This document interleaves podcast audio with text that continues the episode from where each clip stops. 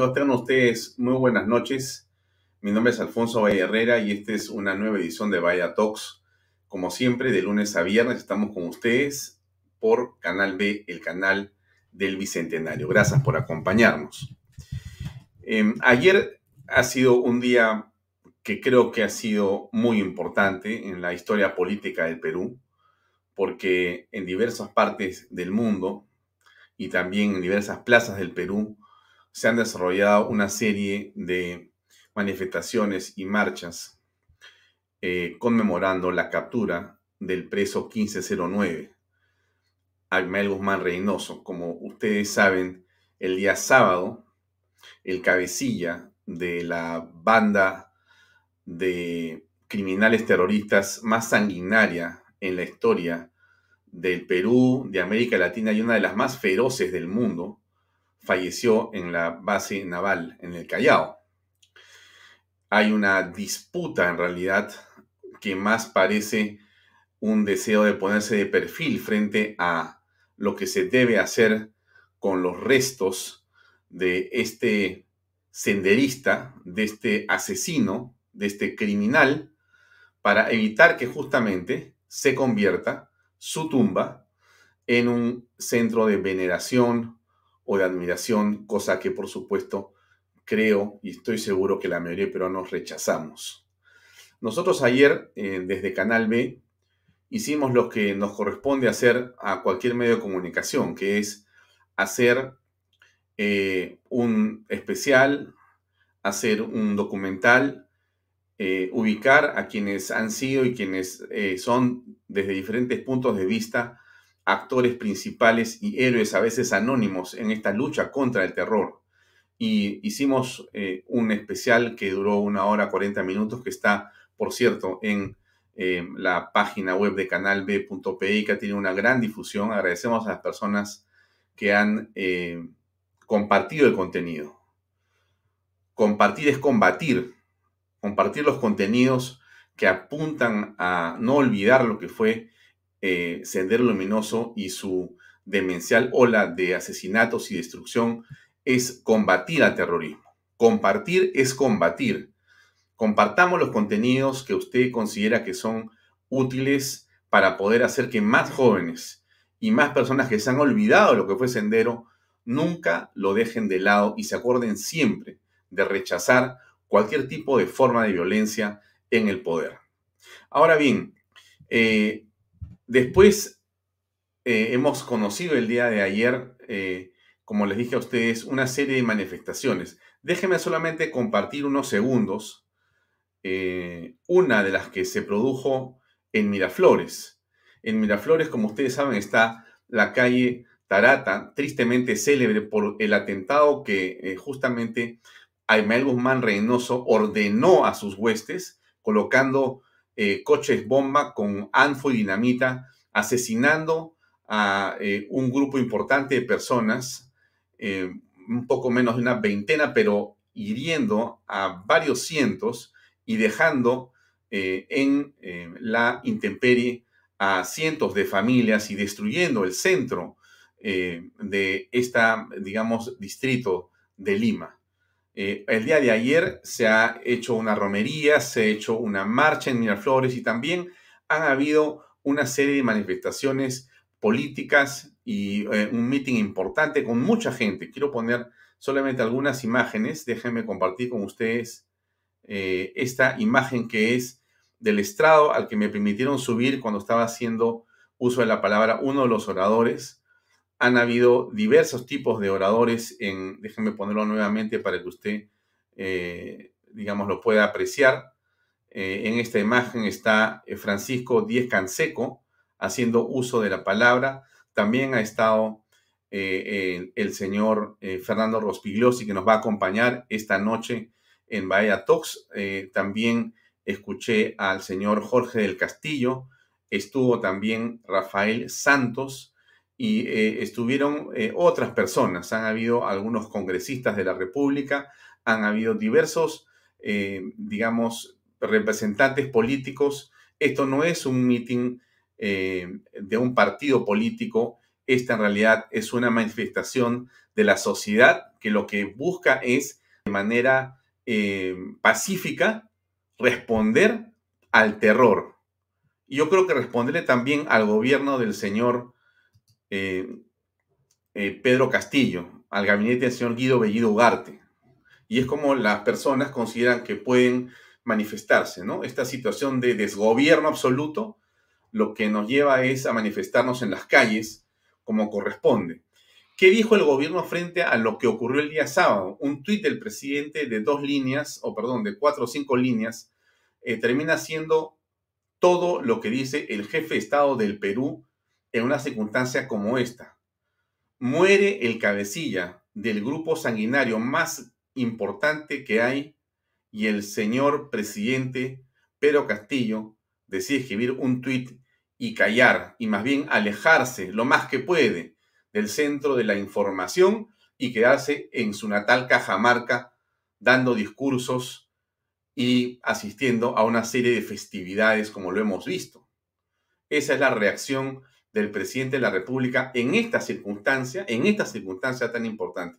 De repente, justamente para que hablemos de eso, porque aquí, ya para entrar en la conversación con el señor Fernando Rospigliosi, lo que está ocurriendo es que mientras discutimos si los ministros se manifiestan o se pronuncian en torno a un tema como este, mientras discutimos eso, mientras discutimos qué va a ocurrir con el cadáver del asesino Baimel Guzmán, el gobierno continúa en su plan de infiltración, continúa en su plan de llevar adelante la Asamblea Constituyente, promoviendo spots de televisión donde se los pongo un segundo para que ustedes escuchen.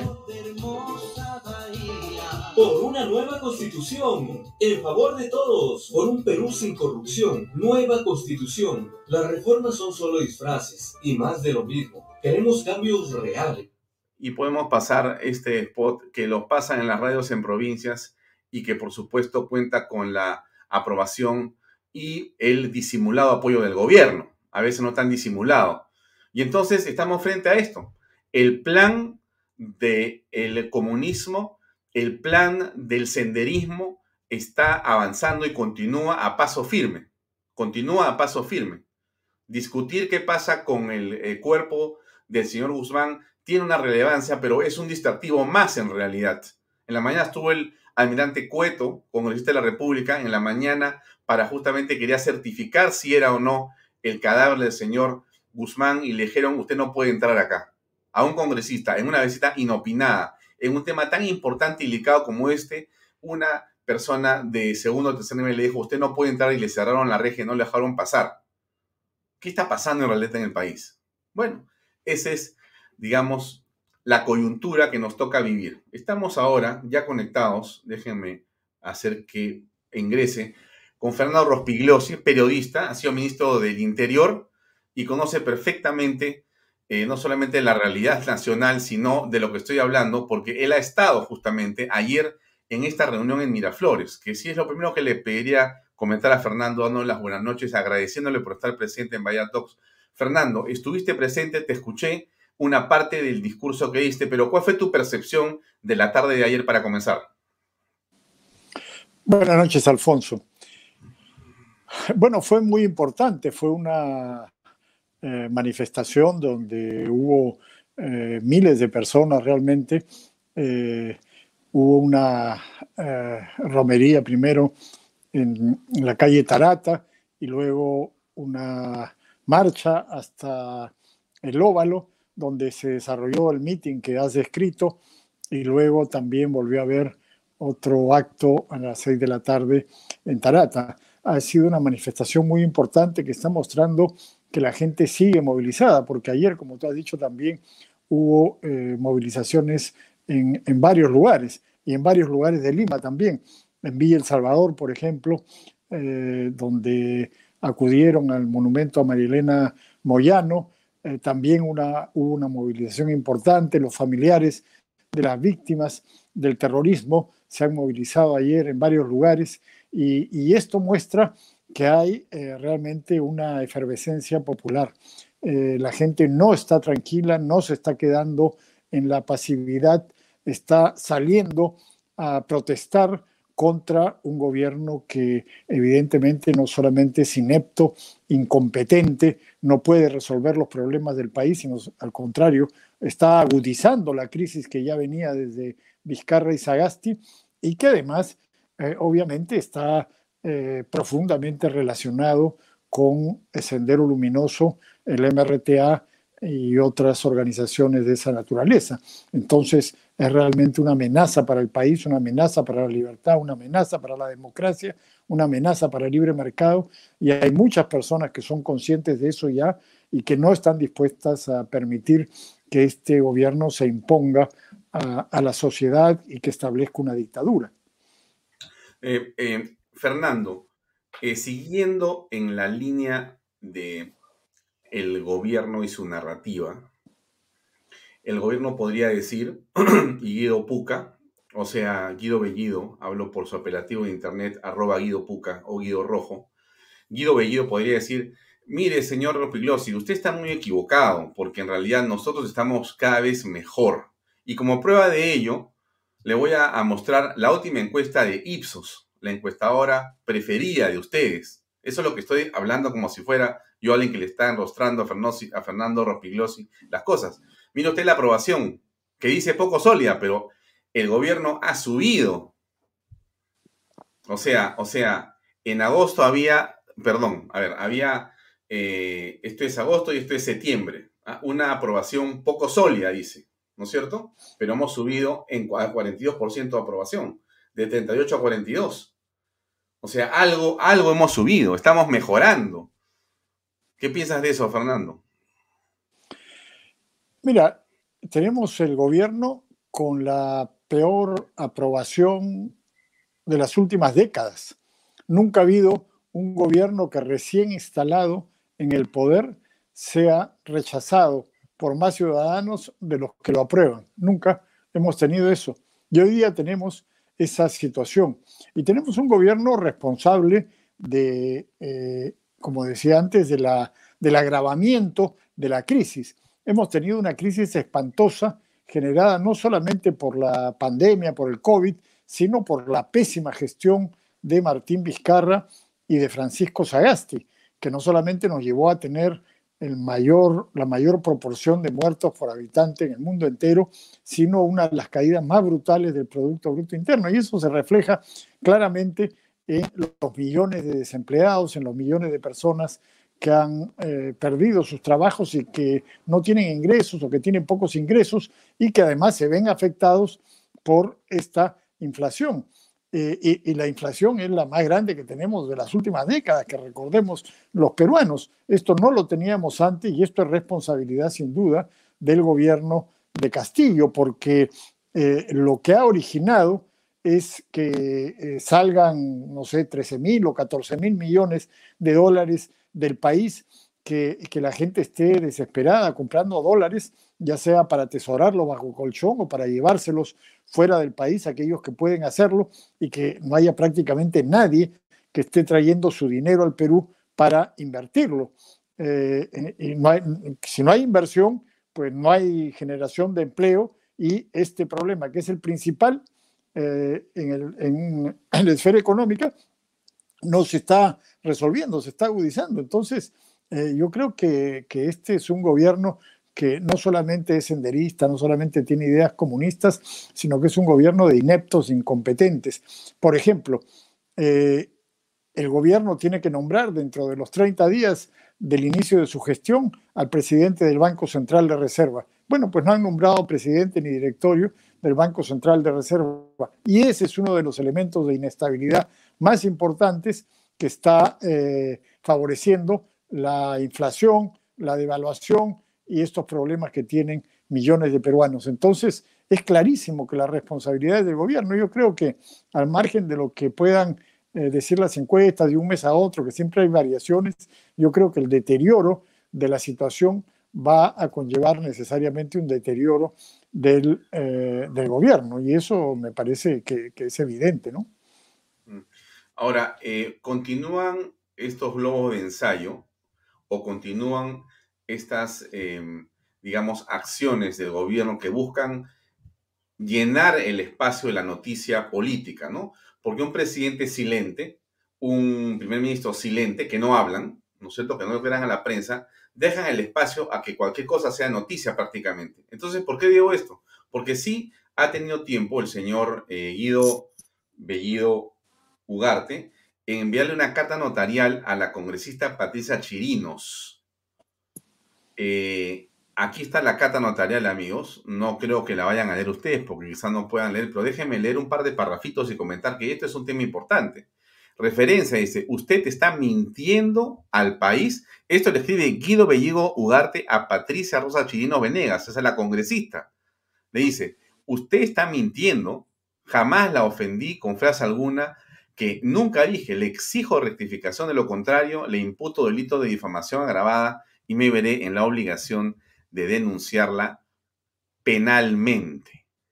Le exijo en el plazo de 72 horas se rectifique su conducta antiética e ilícita, es decir, corrija la infamia que creó contra mi persona por una supuesta frase que nunca dije, ya que respeto y defiendo los derechos de todas las mujeres del Perú y del mundo, porque entre ellas está mi madre.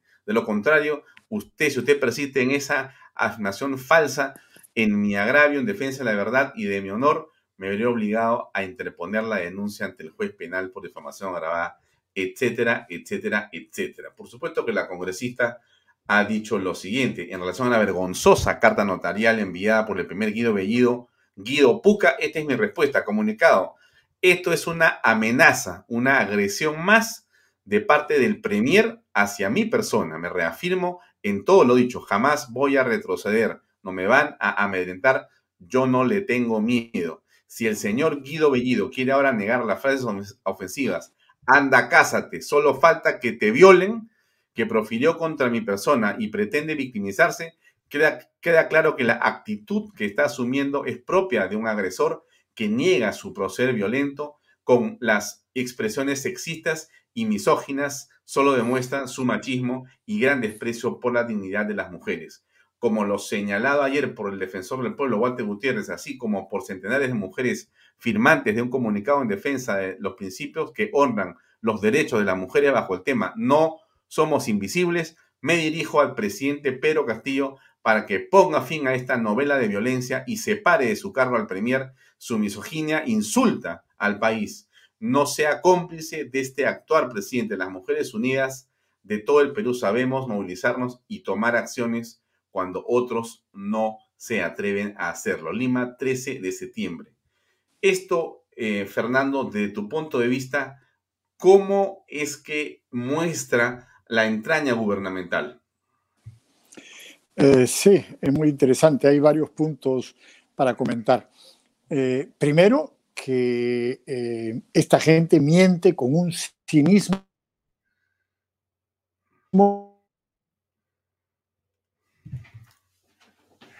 Sí. Cosas como esta, no sé, no, no recuerdo yo ni en democracia ni en dictadura nunca hemos visto algo como esto. Es que estamos hablando de, digámoslo claramente, de senderistas. O sea, así como Abimael Guzmán en los juicios que se le hicieron negaba con todo cinismo los crímenes que había cometido, así como Iber Maraví niega ser miembro del Movadef, es decir, Sendero Luminoso, niega haber cometido atentados en los años 80, como dicen los atestados policiales, así como eh, Pedro Castillo niega ser miembro del Movadez, cosa que es evidente que fue en la huelga de 2017 y sigue siendo ahora. Bueno, esta gente miente con un cinismo inigualable, no se les puede creer absolutamente nada. Ese es eh, el primer punto. El segundo es que, eh, en efecto, eh, e, esta gente también tiene otra característica que no ha tenido ningún gobierno en, las últimas décadas, o, que yo recuerde nunca. O sea, tienen un machismo, una misoginia brutal, descarada, como ha quedado en evidencia con toda la cantidad de cosas que dijo este, este sujeto Guido Bellido en redes sociales, no de ahora, sino desde hace muchísimos años. O sea, esto que le dijo a la congresista Patricia Chirino, que por supuesto yo le creo 100% a Patricia Chirino, no creo que haya ninguna duda sobre, que en efecto lo dijo. O sea, nadie es capaz de inventar una barbaridad como la que dice esto. Así se hubiera puesto a tratar de ponerse imaginativa, no hubiera podido inventar una barbaridad como la que le dijo este sujeto. Eh, eh, eh, este, este tipo de, machismo, de, de, gente misógina, homofóbica, no habíamos visto un gobierno eh, en el Perú, que yo recuerde, eh, porque lo, expresan, son, y, y, no es solamente este individuo, son, es el propio Pedro Castillo y varios otros. Pero en tercer lugar, también hay que señalar que, como tú decías, estamos discutiendo este tipo de cosas, pero no estamos discutiendo lo importante. ¿Y qué cosa es lo importante en este momento? Que esta gente va avanzando eh, sin pausa hacia el establecimiento de una dictadura. Van capturando todos los organismos del Estado. La semana pasada tomaron la, Dirección Nacional de Inteligencia, un organismo importantísimo que no solamente concentra eh, todos los organismos del Estado de inteligencia, de la Fuerza Armada, de la Policía, etcétera, y que es el organismo rector en materia de inteligencia, sino que, como en épocas pasadas, puede ser eh, convertido en un instrumento de persecución, de amedrentamiento, de espionaje contra los opositores, contra los periodistas, en fin.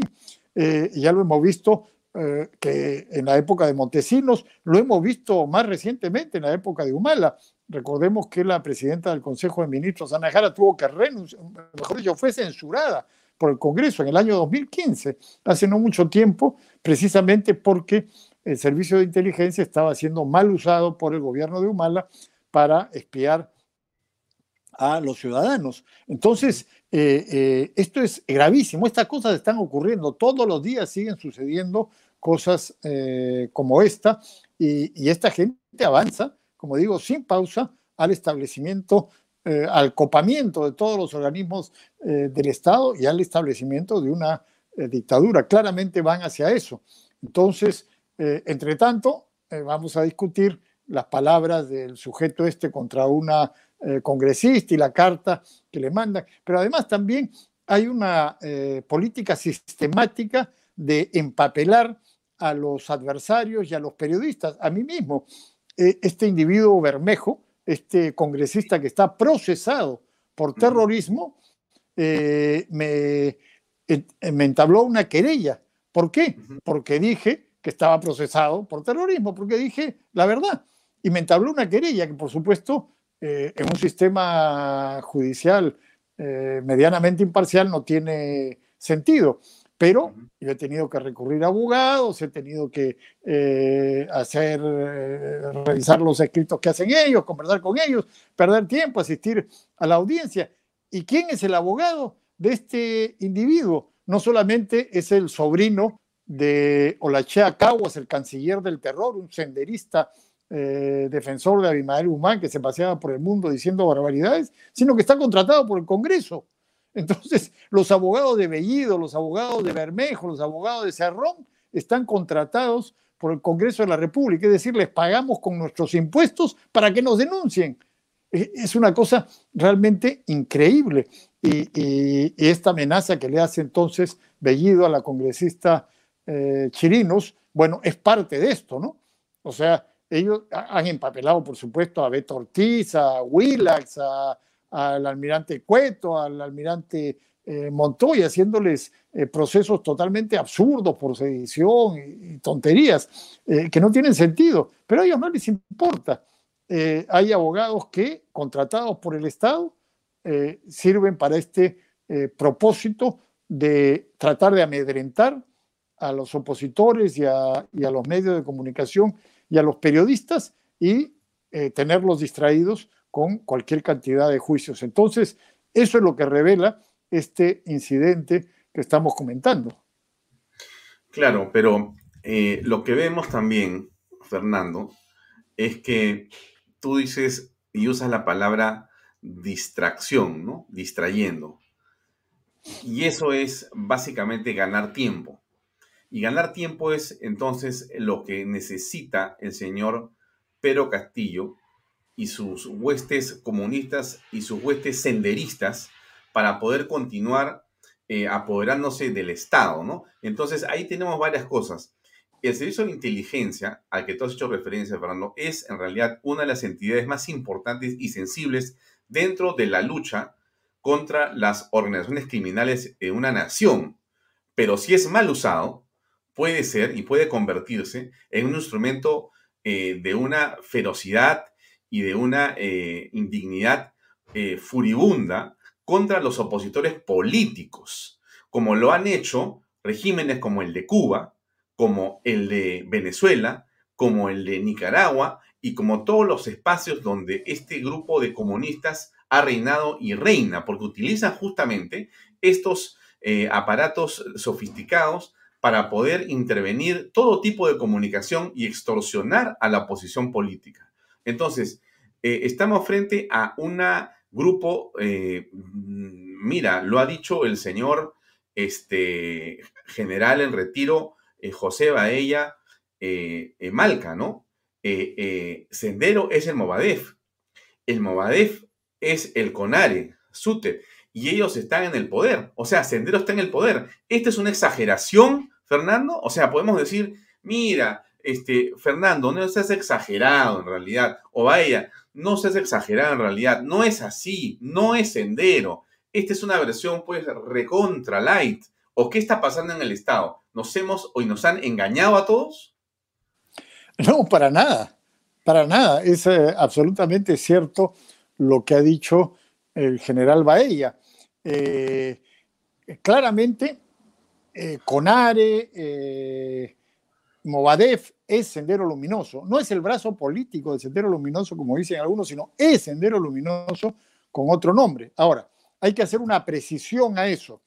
En el año 1993, después de ser capturado, Abimael Guzmán, en un video famoso que fue difundido públicamente, dijo que abandonaban la guerra popular, lo que él llamaba la guerra popular, la lucha armada, es decir, abandonaba el terrorismo y entraban a la política. Eh, y esto es verdad. O sea, ellos abandonaron el terrorismo no por convicción, sino porque fueron derrotados por las Fuerzas Armadas y por eh, la Policía Nacional. Eh, quedaron un par de grupos que se mantuvieron en la zona de narcotráfico, en el Alto Guayá y en el Brain, el del Alto Guayaga fue liquidado, ahora solamente subsiste el del Brain. Pero el sendero, la facción de Abimael Guzmán, sí abandonó el terrorismo. De hecho, como tú sabes, han habido varias intervenciones en los últimos años a la gente del MOADE, es decir, a Sendero Luminoso de Abimael Guzmán, y nunca les han encontrado un arma, un cartucho de dinamita, una bala, nada. Se cuidan muchísimo porque ellos ya no van por ese camino. Ellos se dieron cuenta que no pueden, no van a poder derrotar jamás a las Fuerzas Armadas y a la policía. Entonces, ¿cómo eh, quieren acceder al poder? A través de la política y de las elecciones. Y lo lograron en esta ocasión, por circunstancias excepcionales, por el COVID, por la mala gestión de, Vizcarra, por tener a un gobierno amigo para ellos como el de Sagasti, en fin, pero lo lograron. Ahora, no solamente, hay que decirlo, es Sendero Luminoso de Abimael Guzmán, Movadef, es una coalición donde hay eh, también simpatizantes de lo que fue el MRTA, o sea, los herederos del MRTA, la gente de la Coordinadora Continental Bolivariana, es decir, los agentes de Cuba y de Venezuela, básicamente representados por Vladimir Cerrón, que en los últimos años, según nos hemos enterado por las investigaciones de la Dirección contra el Terrorismo, hicieron una alianza con los senderistas del Brain. O sea, la alianza con los senderistas del Brain no la hicieron los del Movadef, sino la hicieron los de la Coordinadora Continental Bolivariana, los agentes de Cuba y Venezuela. Esos son los que viajaron al Brain y esos son los que establecieron una coordinación con los senderistas del Brain según la Dirección contra el terrorismo de la Policía Nacional. Y para completar este panorama espantoso, los antauristas, los seguidores de Antauro Mal, el asesino eh, de policías, por ejemplo. Hoy día, en la dirección de inteligencia de la que estábamos hablando, está el general Bobbio, un general retirado del ejército que es eh, repudiado en su institución, que eh, nunca ocultó su simpatía pública por Abimael Guzmán y que es un socio político de Antauro Mala ha entrado eh, como jefe del gabinete de asesores a la dirección de inteligencia, están barriendo con todos los funcionarios eh, que habían, todos los oficiales en retiro que estaban en la dirección de inteligencia, algunos desde hace muchos años, eh, y están politizando la dirección de inteligencia para usarla con los fines de los que hemos estado hablando, es decir, para perseguir a, los, para perseguir y espiar a los opositores, a los periodistas, en fin, recordemos que en el gobierno de Ollantumala, se compró un equipo de interceptación de comunicaciones diez veces más grande que el que tenía, eh, el que tiene la policía que había sido donado por la Embajada Norteamericana para la lucha contra el narcotráfico.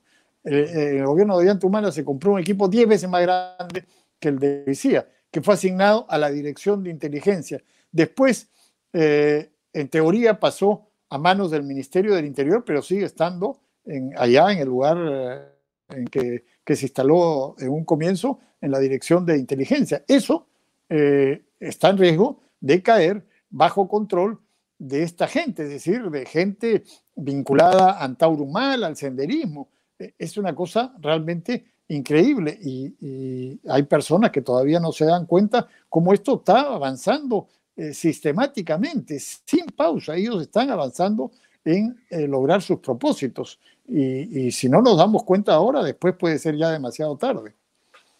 Yo quiero compartir un video, eh, Fernando, que dura más o menos un minuto y medio, y es de una promesa electoral de la segunda vuelta hecha por el señor Pedro Castillo Terrones, actual presidente del Perú. Una promesa que tiene que ver con la libertad de Antauro Humala, con cuyos familiares el presidente de la República ya se ha reunido en Palacio de Gobierno justamente para ver este tema. Pero escuchemos primero, Fernando, por favor, qué es lo que dijo, qué es lo que ofreció y a qué se comprometió el señor Pedro Castillo exactamente antes de la segunda vuelta, entre la primera y la segunda. A ver, escuchemos, por favor. Debo mencionar a nuestros compatriotas que a nivel nacional han venido pidiéndonos diferentes solicitudes, diversas solicitudes en los rincones del país, que cuál es nuestra actitud frente a la realidad y a la, situación que se encuentra nuestro compatriota Antauro Humala. Nosotros, eh, una vez siendo elegidos, siendo elegidos como presidente de la República, inmediatamente asumiremos haciendo presente al país el indulto a nuestro compatriota Antauro Humala, tal como las facultades presidenciales así lo exigen. Palabra de maestro. Bueno, está clarísimo. ¿Alguien tiene una duda? ¿Cuál es tu percepción de esta promesa y cómo crees que se va a implementar o se está implementando, Fernando? ¿Qué significa eso políticamente? Eh, bueno, el hecho de que hayan nombrado a un socio de Antauro Humala como jefe de gabinete de asesores de la Dirección de Inteligencia Nacional, muestra que están avanzando hacia eso. Es decir, esta gente hace lo que quiere hacer y no le importa nada, no le importa la reacción de la opinión pública, eso les importa un comino.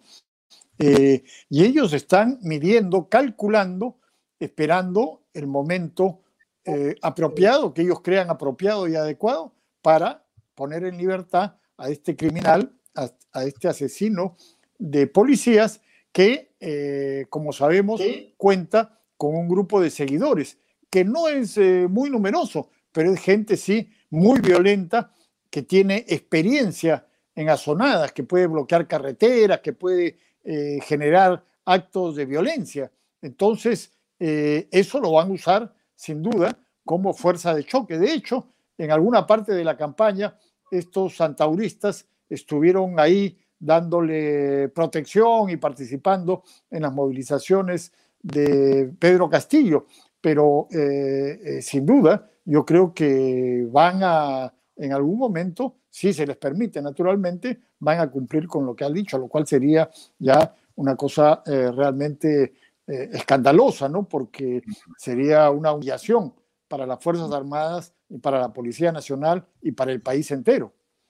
Ahora, has dicho si se lo permiten o en todo caso lo entendemos como si se lo permitimos. La pregunta es, ¿cómo podemos no permitírselo legal y constitucionalmente, Fernando? Porque ahí entra entonces eh, la movilización en la calle, en la que tú has estado, por ejemplo, el día de ayer y en otras oportunidades, las redes sociales, los medios, el Congreso y algunas instituciones republicanas que tratan de más bien marcar alguna pauta, pero al final de cuentas es posible, ayuda, eh, eh, o sea, ¿cómo enfrentarse a lo que estamos apreciando nosotros en este momento?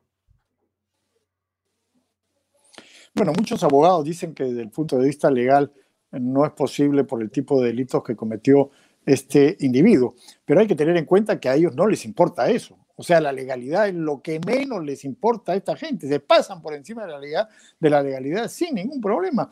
Hemos visto cómo el ministro del Interior eh, es un fiscal que no renunció antes de ocupar el cargo de ministro. Eh, fue fiscal y ministro a la vez, cosa que está absolutamente prohibido por todas las leyes, por la Constitución. Es absolutamente imposible en un sistema democrático, en un eh, país con Estado de Derecho, que eso ocurra. Y ocurrió, y ahí está.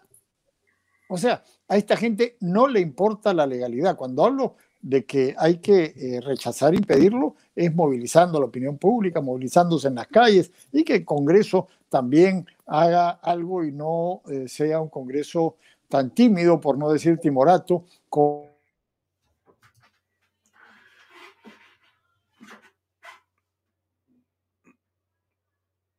Eh, perdimos la señal por un segundo, me parece, de Fernando Rospigliosi. Debe estar por entrar nuevamente, pero esperemos que, ingrese a ver si eh, Alejandro Peña lo puede, lo puede contactar nuevamente. Vamos a esperar. Acá está, acá está Fernando, ya lo vimos nuevamente. Bueno, puede pasar, es normal. Eh, te, vemos, Fernando. Perdón, se cortó, pero seguimos Sí. Espero que no sea algo eh, adrede o intencional que más bien haya sido fruto del entusiasmo de la conversación. Espero que sea así. Pero bueno, todo puede pasar. Estamos en el mundo eh, del presente y con este gobierno de senderistas, eh, en fin, podemos esperar lo que sea. Pero regresemos, Fernando, te estabas tú diciendo que a ver si el Congreso no es timorato, ¿no es cierto? Y no se deja un poco engañar o manipular o tontear, ¿no es cierto? Porque da la impresión de que mientras el Congreso avanza a una velocidad, el Ejecutivo avanza a 200% más rápido que el Congreso, porque finalmente, eh, mientras el Congreso se cuida de ciertas formas, eh, Castillo y sus huestes no les importan las formas, más bien entran como sea, por donde sea. Bueno, pero ¿cómo se puede, digamos, equiparar la situación en esta disputa por el poder? Bueno, en efecto, eh, bueno, hay, que también hacer una tingencia. Uno de los problemas del Congreso es la pésima, desastrosa, astrosa reforma política que hizo Vizcarra, que hizo un grupo de intelectuales de izquierda que le dieron la munición a Vizcarra para que dispare y eh, destruya o trate de destruir el sistema político. La no reelección de congresistas es una eh, barbaridad que hace que, por supuesto, los congresistas, eh, aunque hay unos eh, muy bien intencionados y, gente muy respetable, pero experiencia en estos eh, menesteres y eso no se adquiere del día, de un día para otro. Entonces, desgraciadamente, esa reforma política de Vizcarra, que espero que en algún momento sea echada a la basura y cambiada, ha tenido un efecto negativo sobre el Congreso. Pero yo creo que eh, eh, tienen que reaccionar más rápidamente. Por ejemplo, para poner solamente un ejemplo, hay una ley que tiene ya un mes o un mes y medio que establece para los ministros las mismas condiciones que tienen los congresistas. Y como tú sabes, el Congreso estableció que personas que tengan juicios por eh, terrorismo, por ejemplo, no pueden participar en las comisiones de inteligencia y de defensa del Congreso, porque van a tener acceso a información privilegiada que eh, no deberían tener precisamente por las sospechas que hay sobre ellos. Es absurdo que a un congresista como Bellido se le impida ser miembro de la Comisión de Inteligencia o de la Comisión de Defensa y que sin embargo como ministro tenga mil veces más acceso que lo que tiene un congresista de esas comisiones, porque él es responsable de la DIN y él recibe toda la información de la Dirección de inteligencia y él como presidente del Consejo de Ministros tiene toda la información del Ministerio de Defensa y del Ministerio del Interior. Entonces, mm. es elemental que esa ley se apruebe lo más pronto posible. Y ese individuo no podría seguir siendo presidente del Consejo de Ministros. Pero además es lógico, es elemental, es básico. Pero sin embargo, esa ley está ahí, durmiendo, no la mueven. No, no entiendo por qué. Eh, seguramente por lo que decía, por la, por la inexperiencia, o, también hay otro problema que, que, también existe en este y en todos los congresos, que muchas veces se aíslan, viven en una burbuja y no están eh, eh, tomando en cuenta la realidad de la política, o sea, lo que está ocurriendo realmente en el país, sino en las pequeñas cosas y minucias del Congreso que distraen, sin duda alguna. Pero otra cosa es que hay que tener eh, claro en el Congreso, yo creo, eh, el objetivo, yo creo que eh, no, hay ninguna duda que la única manera de salir de esta situación es echar a Castillo y sus socios del gobierno. No se trata de sacar un ministro u otro, porque un ministro u otro va a ser reemplazado por alguien igual que él. Y finalmente, lo que va a hacer este gobierno, no tengo ninguna duda, va a ser liquidar al Congreso disolver el Congreso e instalar una asamblea constituyente. Ese es su propósito y hacia eso van. Tú has pasado este spot de cómo están eh, mintiendo descaradamente sobre la constitución, en fin, así engañan a la gente, porque lo que ellos quieren es una asamblea constituyente, no para cambiar tal o cual cosa, sino para quedarse en el poder definitivamente y para siempre, como han hecho en Venezuela, como han hecho en Cuba. Eso es, eso es su propósito. Ahora, hay personas que dicen que eh, no hay votos para vacarlos, no hay votos para sacarlos. ¿Es verdad? Hoy día no hay votos, pero mañana yo creo que sí pueden haber. Es decir, eh, yo cuando alguien me dice eso, yo les recuerdo. Eh, Alberto Fujimori se instaló el 28 de julio del año 2000, marcha de los cuatro suyos, pero igual estaba en el gobierno. 28 de julio. 14 de septiembre sale el video Curi Montesinos. 16 de septiembre, Alberto Fujimori da un mensaje a la nación y dice, me voy, renuncio, me voy el 28 de julio del año 2001. Me quedo hasta el 2001 eh, y yo organizo las elecciones del siguiente año. Bueno, no habían votos para vacarlo, pero el 22 de noviembre sí hubo votos para vacarlo, porque se dividió la bancada Fujimorista, no se fueron con Montesinos, increíblemente la gente de Montesinos votó contra Fujimori y se le vacó. Bueno, así ocurren las cosas. Pero Pablo Kuczynski, vacancia, diciembre del año 2017. No hubo votos para vacarlo. No habían votos para vacarlo en marzo del año 2018. Pero sin embargo ocurre la cosa de los videos, Mamán y Kenji, lo vacaron. Martín Vizcarra, no habían votos para vacarlo. Tenía una popularidad relativamente alta para lo pésimo que había sido su gobierno. Y sin embargo, en la segunda votación, 105 votos, una cosa que nadie se esperaba asume Manuel Merino. ¿Quién pensaba que le iba a ocurrir a Merino en una semana lo que le ocurrió? Es decir, las cosas cambian. El Congreso, este y todos los anteriores, va a donde sopla el viento. Y el viento cambia de dirección, por lo menos en el Perú, muy rápidamente. Lo que tenemos que tener claro es cuál es nuestro objetivo. Hacia eso tenemos que apuntar, hacia eso tenemos que ir y en el momento adecuado, en el momento necesario, yo creo que las cosas pueden salir adelante. Ahora, no es seguro, claro que no, pero tenemos que tener un objetivo. Eh, y, yo creo que las cosas están claras. No estamos en un gobierno democrático, no estamos en que se puede empujar un poquito para, un poquito para allá, que la cosa puede ir eh, empeorar un poco, mejorar un poco. No, no, esa no es la situación del Perú. Esta gente va a ir a disolver el Congreso y a establecer una dictadura y a tratar de quedarse en el poder por toda la eternidad. Lo han dicho, y si no queremos escucharlo, bueno, tendríamos que ser tontos. Entonces, yo creo que eso es posible y hay que ir hacia eso. Eh, existe una eh, argumentación constitucional en virtud de la cual, Fernando, se puede vacar al presidente de la República, se puede vacar a la vicepresidenta de la República, se puede em, hacer que la presidenta del Congreso asuma la presidencia de la República de manera interina y que ésta convoque solamente a elecciones presidenciales y no a las congresales. ¿Por qué digo esto y por qué vale la pena que conversemos sobre eso un minuto? Porque da la impresión, o de repente eso es en realidad lo que está en el fondo de la falta de votos, que eh, los congresistas que han llegado dicen, pero ¿cómo se acabo de llegar? Voy a tener que votar para que me quiten la chamba. O sea, me demoré algunos toda su vida, algunos la lograron por casualidad o por suerte, como fuere que sea, ser congresista en un país como este también es un estatus determinado que algunos aman y que finalmente pues están ahí.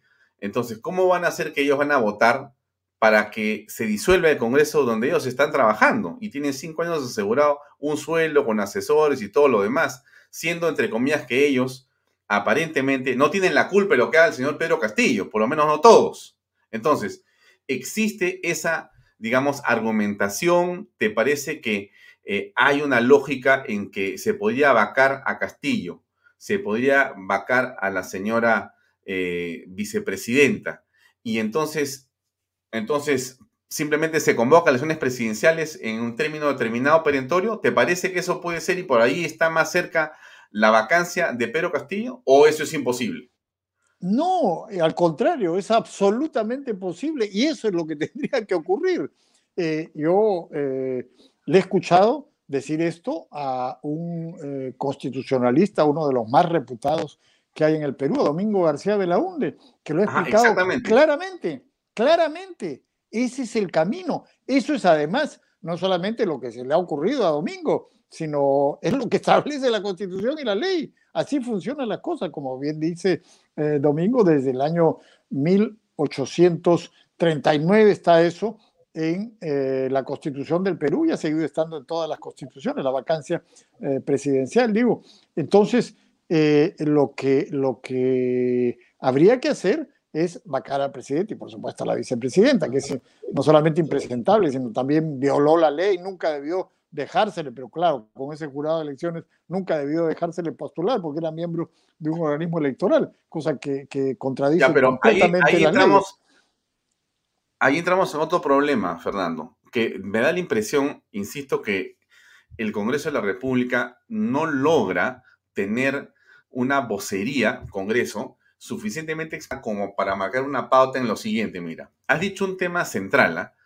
El Jurado Nacional de Elecciones, que ha hecho un flaco favor a la democracia con su actitud tan sospechosa, por llamarlo de una manera bastante prudente, ¿no? El sistema electoral. Entonces, pero es el mismo. Entonces, ¿cómo vas a tú a vacar dentro de una X cantidad de tiempo, una semana, 15 días, cuando se junten los votos ya? Vacas a Castillo, vacas a Boluarte, pones a Alba, convocas elecciones para que otra vez Salas y compañía organicen la elección. Perdóname, entonces, ¿No? estamos de Guatemala a peor. No, no. nos tiramos de cabeza, entonces. Acuérdate, acuérdate, acuérdate. ¿Quién estaba en, las elecciones del año? Obvio, el señor Portillo, papelito manda. Bueno, pues salió. Inmediatamente entró el gobierno transitorio y salió, no, pues, o sea, no solamente se trata de hacer ese tipo eh, de cambio que es indispensable eh, en el gobierno, sino también de hacer algunos cambios indispensables en los organismos electorales. Obviamente no podemos seguir con, con un jurado electoral como el que hemos tenido, que además también ha sido denunciado por ilegalidad eh, de, 20 formas, o sea, no tenían al representante del colegio de abogados, el señor Salas Arenas eh, usaba un voto dirimente que no le correspondía, eh, uno de los miembros del jurado, un fiscal, renunció denunciando todas las irregularidades que había cometido el jurado, es decir, una cosa increíble que solamente pudo existir y funcionar gracias a que tenía el respaldo del gobierno de Sagasti. Entonces, era todo lo que se juntaba, ¿no? El gobierno, el jurado, en fin, una serie de cosas que eh, eh, coincidieron y confluyeron para darle el triunfo fraudulento, en mi opinión, a Castillo. Pero eso, por supuesto, que habría que cambiarlo. O sea, ¿qué es posible hacerlo? Es posible hacerlo. Ahora, yo creo que hay que hacerlo muy rápido, porque como hemos estado conversando ahora, ellos van avanzando. Ellos van avanzando y van controlando se necesita, las pues, instituciones del Estado. Se necesita una operación política eh, de precisión y de velocidad, porque, insisto, a ver, un tema es el del sistema electoral, ¿no es cierto? Está OMPE, está el Jurado Nacional de Elecciones, etcétera, que deberían ser, de alguna manera, por lo menos sus cabezas eh, cambiadas, por lo menos, por no decir que se realizan algunos cambios fundamentales en varias de las leyes que los están, digamos, normando. Ese es un tema. Pero el otro tema que también es urgente, Fernando, es el Tribunal Constitucional. Mira, ya mm, da vergüenza repetirlo, parecemos unos sonsos a veces aquí en este programa, pero decimos, ¿cuántos años tienen los miembros del Tribunal Constitucional que ya vencieron sus plazos y no pasa nada en este país? Y cuando los quieres cambiar, aparecen todos a decirte que no se puede hacer si no es como cierto grupo de caviares quiere que se haga, si no es no están sus currículums, sus amigos, sus influenciadores, no van a entrar y van a buscar cualquier. No presentó el currículum, le falta una página, no está la foto, tiene hijo, no tiene hijo, si tiene hijo, en fin, es una cosa pues impresionante. Entonces, ¿quién en el Congreso tiene, de tu punto de vista, el liderazgo para poder empujar estas reformas que son fundamentales? Mira, no lo sé en este momento, ya veremos. Así como surgió en el Congreso del 2000 eh, gente que tuvo ese liderazgo, ahora no sabemos, hay varios. Yo, yo tengo mucho respeto por varios de los congresistas que están ahí, que creo que van a poder hacer un buen papel, pero todavía están eh, recién empezando a destacar. Pero eh, yo creo que para eso es indispensable el cambio de gobierno. O sea, estando este gobierno, el gobierno tiene muchas formas de presionar, tiene muchos resortes de poder, es, muy importante. Para este cambio, que es potestad del Congreso, eh, ciertamente, pero el gobierno puede presionar y hacer muchas cosas. Si cambia el gobierno, yo creo que también el Congreso puede cambiar y nombrar un tribunal constitucional que sea equilibrado, pero que no sea lo, lo, que tenemos ahora. Recordemos que es muy importante para ellos, para lo que yo he llamado la coalición vizcarrista. Vizcarra disuelve el Congreso en septiembre del año 2019 precisamente porque iban a caer el Tribunal Constitucional y lo disolvió ilegalmente, inconstitucionalmente, pero igualito pasó por encima de todo porque tenía el apoyo de la coalición, de los medios de comunicación, en fin, eh, eh, tenía un respaldo muy fuerte y logró acabar. Pero, pero, fíjate, Fernando, la coalición a la que tú te refieres es poderosa porque promueve un golpe eh, contra el Congreso de la República y saca a Olaechea por el Tribunal Constitucional, pero después junto y se tira de alguna manera también increíble, saca a Merino, ¿no es cierto? Porque Merino amenazaba con tener poder ejecutivo suficiente para poder promover ese cambio también constitucional. Entonces, eh, y ahora que han querido hacerlo, han aparecido otra vez las voces de la coalición vizcarra de decir cómo es posible que no hayan publicado los currículums y no han dejado que se haga el, eh, modificación de estos este, tribunos constitucionales, no ha dejado que se, que se pueda llevar adelante ese cambio. Bueno, caramba, tan poderosos son. Sí, pero hay un punto eh, interesante, que esa coalición vizcarrista que existía en ese momento con Vizcarra y con Sagasti, eh, naturalmente ahora está resquebrajada. la mayor parte de los caviares que estuvieron ahí 100% con Vizcarra y con Sagasti, eh, hoy día no están con el gobierno de Castillo. No porque tengan principios, eh, ni mucho menos, sino porque los han desplazado de los puestos de poder y esos puestos los ha ocupado la facción de Cerrón. Entonces, por un lado, los medios de comunicación ha habido un cambio eh, importante, significativo, no completo, pero ha habido un cambio y hay una posición mucho más crítica y ya no hay un respaldo a este gobierno. En segundo lugar, eh, los caviares están divididos. Un pequeño sector ha logrado meterse al gobierno, pero la mayoría ha quedado fuera. Y, claro, si Castillo les ofreciera algunos puestos, ellos entrarían corriendo y se olvidarían de todo lo demás, se olvidarían que el gobierno es senderista, eso no les importaría. Pero por el momento eso no ha ocurrido y hay una pugna muy fuerte con Cerrón. Entonces, ese resquebrajamiento en toda esta coalición es muy importante y eventualmente puede permitir que se haga lo que eh, te he señalado que creo que se puede hacer. Entonces, claro, todo, todo está en movimiento, las cosas pueden cambiar eh, mañana o pasado, pero eh, esa es la situación ahora y yo creo que en ese sentido es posible hacerlo. Claro, pero fíjate, nos quedan eh, cinco minutos o, tres minutos. Una cosa muy chica te, te, preguntaría, ¿el centro derecha tiene unidad desde tu punto de vista? No, no, pero tampoco la tenía antes, hay que decirlo claramente, tampoco la tenía antes, pero eh, en, función de determinados objetivos y propósitos comunes, yo creo que eh, serían ya demasiado insensatos si no se juntaran. De hecho, por ejemplo, luego de la segunda vuelta, todos se juntaron en función de eh, defender la voluntad popular y combatir el fraude.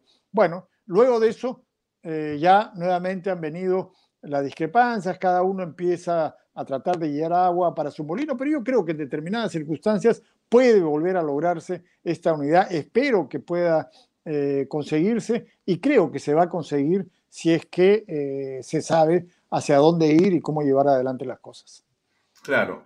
Eh, a ver, César Nureña Osoyo nos comenta lo siguiente. Dice, el gobierno apunta a las elecciones regionales y municipales y no nos damos cuenta que le estamos dando mayor poder. Todo está a su favor. ¿Cómo ves eso? Bueno, yo creo que ese es un problema que ahonda la división entre los partidos de la derecha, porque todos quieren tener sus candidatos. Es decir, los partidos viven de eso.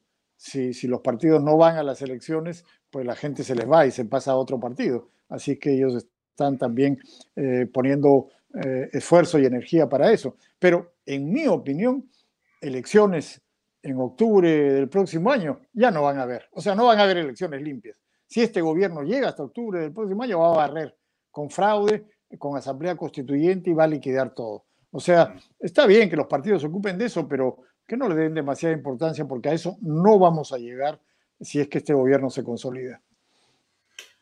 María Córdoba te pregunta, Fernando, ¿qué tenemos que hacer de verdad para salir de este gobierno terrorista?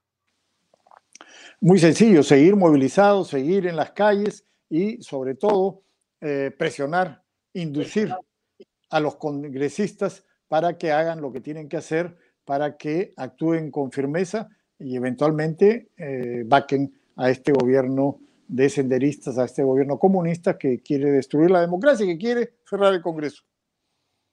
Muy bien, Fernando, llegamos al final del programa de hoy. Gracias por acompañarnos, eres muy gentil como siempre y hasta otra oportunidad. Muy amable por tu tiempo. Muchas gracias. Muchas gracias, Alfonso. Hasta luego.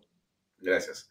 Bien, amigos, era Fernando Rospigliosi, quien ha estado con nosotros en esta edición de Bahía Talks. Ustedes han escuchado su percepción, su punto de vista. La situación es en extremo delicada. Creo que no voy a ahondar en lo que ha dicho Fernando, pero creo que cada día estamos más cerca de que la situación se resuelva por el lado del Congreso de la República. Si los congresistas logran entender lo que tienen que hacer, quizá haya esperanza. Si no, la cosa se complica. Lo dejamos ahí. Gracias por acompañarnos en esta edición de Bahía Talks.